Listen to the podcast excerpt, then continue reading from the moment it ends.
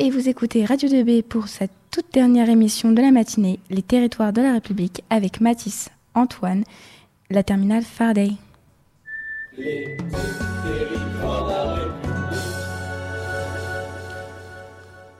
Bonjour très, très, chers éditeurs, ici Radio 2B, je me présente, je m'appelle Mathis Schaeffer, je suis élève en classe de Terminal Faraday au lycée Rémi Vélo. Je vais vous présenter une émission sur les enjeux des anciens territoires industriels en reconversion et en déclin.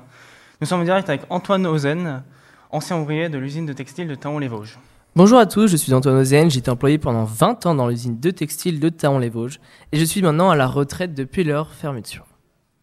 Durant notre émission, nous allons voir ensemble de quelles ont été les grandes difficultés qu'a rencontré l'ancien territoire industriel de Taon-les-Vosges dans la Lorraine et comment ce territoire est arrivé à surmonter ces difficultés rencontrées. La reconversion industrielle désigne le processus de transformation des activités d'un territoire industriel en crise afin de permettre le redéveloppement de ce territoire. La Lorraine a connu une politique très importante euh, de reconversion industrielle. C'est d'ailleurs ce dont vous allez nous parler, Monsieur Rosen. Dites-moi, pouvez-vous nous parler de l'histoire de l'ancienne usine de textile Taon-les-Vosges avant qu'elle soit fermée? Alors, euh, l'usine a été construite durant les années 1872 les premiers essais ont lieu en septembre 1873 avec les 40 premiers ouvriers embauchés. Pour la petite anecdote, 75% euh, de ces, ouvriers sont alsaciens. C'est à ce moment-là où il y a la plus grosse euh, partie d'ouvriers alsaciens. L'exploitation industrielle commence le 1er décembre 1873.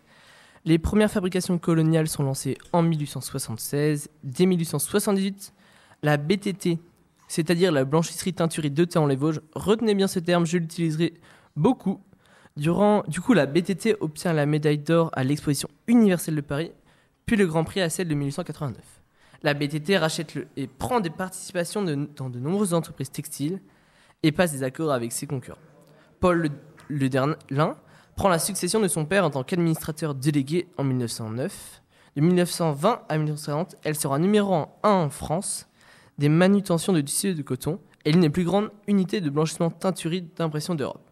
La famille dirigeante semble relâcher un peu sa garde à la suite de ses succès et dès 1962, Marcel Boussac est informé des difficultés financières de l'entreprise, qui seront croissantes dans les années suivantes. Petite parenthèse sur la ville en elle-même, où j'ai travaillé, elle doit son évolution de statut de village essentiellement agricole, peuplé de 400 habitants en 1970, à celui d'une ville industrielle.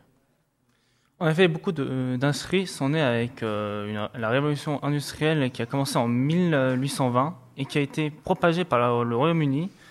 Elle a d'ailleurs accéléré grâce au boom ferroviaire de 1840. De nos jours, les industries des territoires qui ont été bâtis pendant cette révolution industrielle ne sont plus que des sites désinfectés avec leurs anciens territoires en déclin. Ces régions de la France, qui sont des anciens territoires industriels en reconversion et en déclin, sont ceux du nord-est comme de la Lorraine jusqu'à la Bourgogne, avec leurs anciennes mines et les usines désinfectées. Avec une population d'environ 11,5 millions d'habitants, mais d'après une prévision de la population en 2030, la population baissera ou stagnera entre 3% et moins 3%. Dites-nous comment s'est passé ce déclin dans, les, dans les Vosges Alors le déclin a été progressif car il a duré pendant plus de 50 ans par peur de fermer, mais c'est comme ça que ça a fini. Le déclin commence en 1953 avec la guerre d'Indochine. Entre 1962 et 1965, l'usine de les Vosges dépend de la société Tival et en 1866 de la holding Prissel. Donc elle ne peut pas survivre toute seule et c'est déjà trop tard, du coup la suite de, de la chute de l'industrie a déjà commencé et l'usine BTT est en déclin industriel. Mais dites-moi Antoine, peut-être que certains de nos éditeurs ne savent pas ce qu'est le déclin industriel. Peux-tu nous l'expliquer?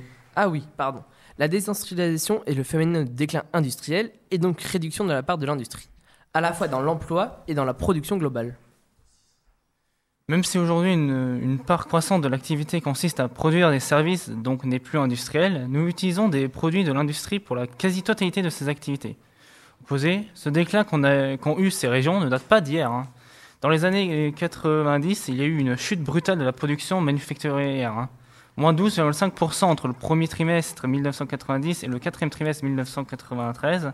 Entre 1970 et 2020, la France est le pays européen qui, qui s'est le plus industrialisé, avec une perte de 2,5 millions d'emplois industriels depuis 1974. Par ailleurs, comment agit la politique économique de la crise de l'usine? Alors, euh, l'industrie, l'activité économique de transformation des matières premières construit des territoires d'abord économiques, sont liés à son approvisionnement, son fonctionnement et sa clientèle. Ces territoires économiques sont de plus en plus organisés, en réseau mondialisé.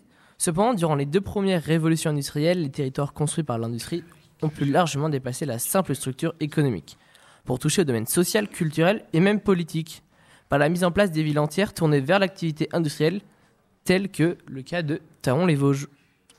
Lors du déclin de ces anciens des territoires industriels, la politique a pris le choix de soutenir la consommation et l'immobilier et de se désintéresser de l'industrie et de ses usines. Il y a donc eu le fabless, c'est-à-dire l'industrie sans usine, qui était alors en vogue dans les esprits.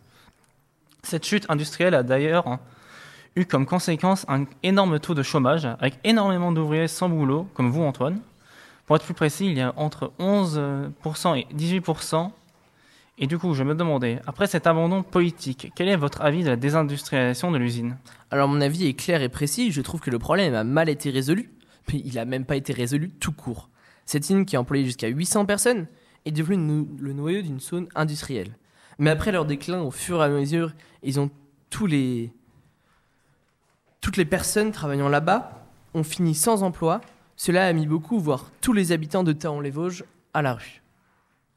Intéressant, mais aussi plus intéressant est qu'après ce déclin, plusieurs régions du Nord-Est ont eu un vote favorable pour l'extrême droite. Comme vu avec les élections présidentielles de 2017, où Marine Le Pen a eu plus de 32% des voix, un vote qui n'a pas énormément changé aux élections de 2022, où le Nord-Est est resté favorable au vote pour l'extrême droite.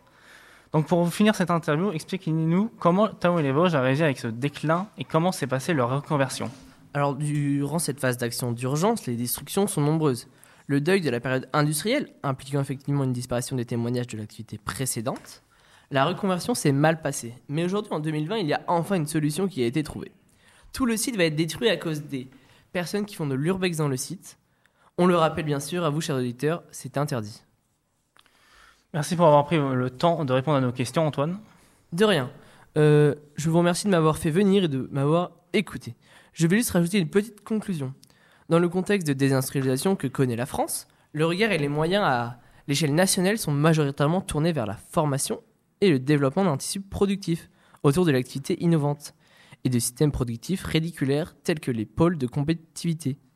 Par contre, le traitement des héritages des systèmes productifs fordistes et paternalistes, désormais inactifs, reste principalement à la charge des acteurs locaux, de la commune à la région. Et je souhaite dire à tous ceux qui nous écoutent de passer une bonne journée. Au revoir. C'était.